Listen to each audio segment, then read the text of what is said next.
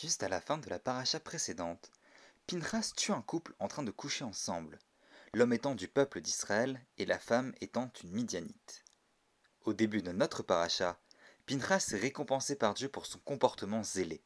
Il fera partie de l'élite des prêtres.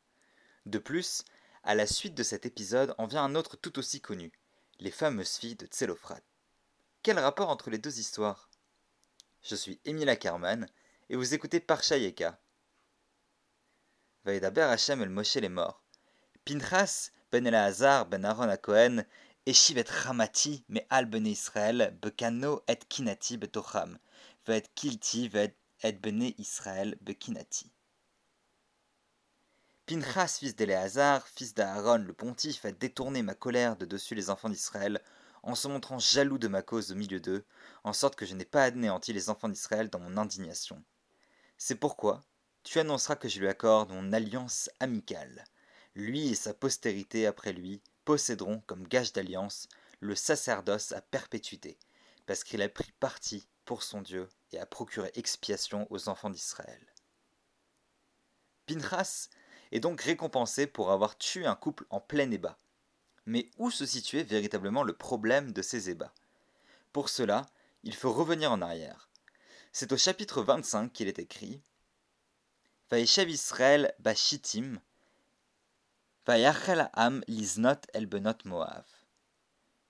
Israël s'établit à Shittim. Là, le peuple se livra à la débauche avec les filles de Moab. Les commentateurs y voient le signe que Balak, de manière désespérée après que Bilam ait béni les Hébreux au lieu de les maudire, est tenté de pervertir les Juifs en envoyant des femmes étrangères les séduire. Ce qui, comme vous vous en doutez, ne manqua pas d'arriver. Vatikren, la âme, les Ifré Elohén, Vayocha la âme, Elohén. Elles convièrent le peuple à leur festin idolâtre, et le peuple mangea, et il se prosterna devant leur Dieu. Israël se prostitua à Baal Peor, et le courroux du Seigneur s'alluma contre Israël. Le véritable problème n'est donc pas le sexe en soi, mais aussi qu'il représente. C'est ce que nos sages veulent dire dans Sanhedrin 82 quand ils disent Tout celui qui a une relation avec une idolâtre, c'est comme s'il couchait avec une idole elle-même. Les actions narrées dans les psukim sont le sexe, la nourriture et l'idolâtrie.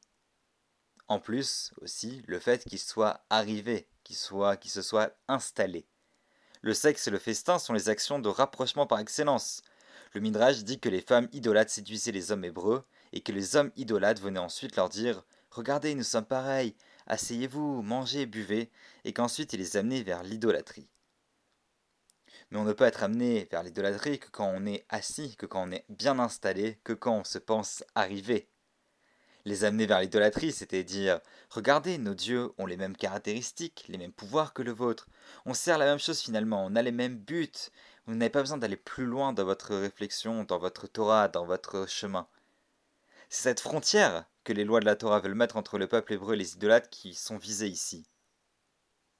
Or, l'idolâtrie, c'est l'anti-Torah. C'est justement ce culte du corps, des sens, de la débauche dont nous essayons de nous éloigner. C'est cette violence faite au peuple qui nécessite la violence que Pinchas inflige au couple symbolique en retour. Les sages, toujours dans Sanhedrin 82a, disent bien que ce n'est que dans l'acte lui-même que Pinchas pouvait tuer le couple, et ni avant ni après, qu'il aurait été lui-même condamné à mort s'il avait attendu quelques minutes de plus. Mais, conscient des dégâts potentiels de cette loi, il est bien noté dans le Talmud qu'on n'enseigne pas qu'on peut faire justice soi-même dans ce cas-là. Trop dangereux. Et qui était donc cette femme qui est morte transpercée par la lance de Pinchas? Veshem Aisha Amuka Amidianit, Kosbi Bat Tsur, Rosh Umod Ben Av Midianhu.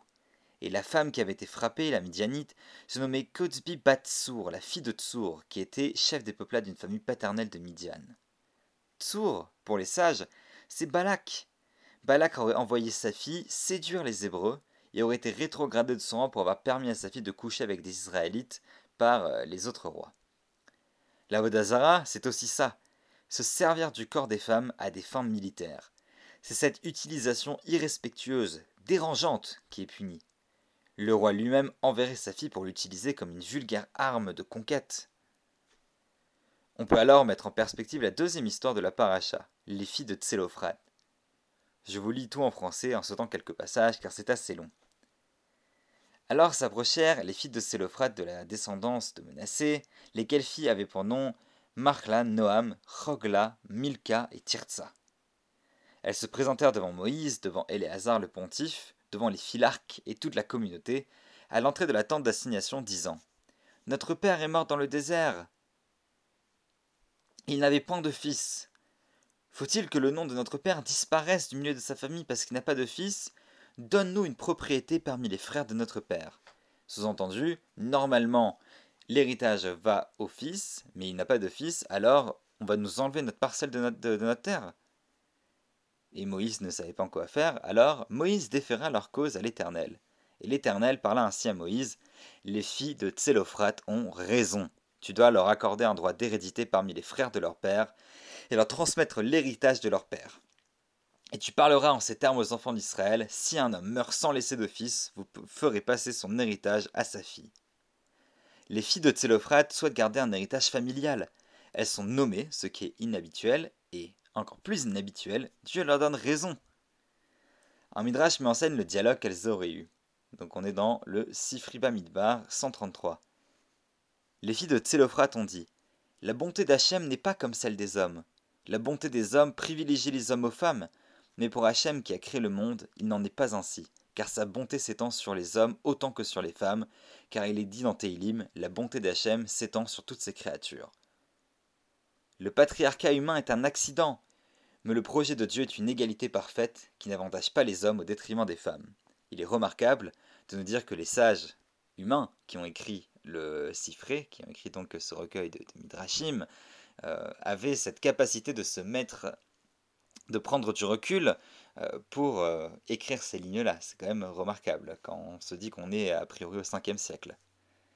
Donc ces filles-là veulent, se battre pour leurs droits matériels, mais aussi pour leur droit à exister dans le peuple juif. Et Dieu ne peut que leur donner raison. Voici la différence, à mes yeux, une des différences entre les idolâtres et les juifs.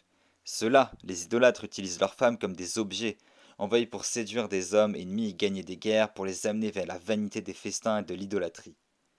Mais le projet juif, véritablement, est un projet d'égalité, de dignité humaine qui revient à toutes et à tous, un projet dans lequel chacun et chacune doit trouver sa place sans se sentir utilisé, mais au contraire respecté.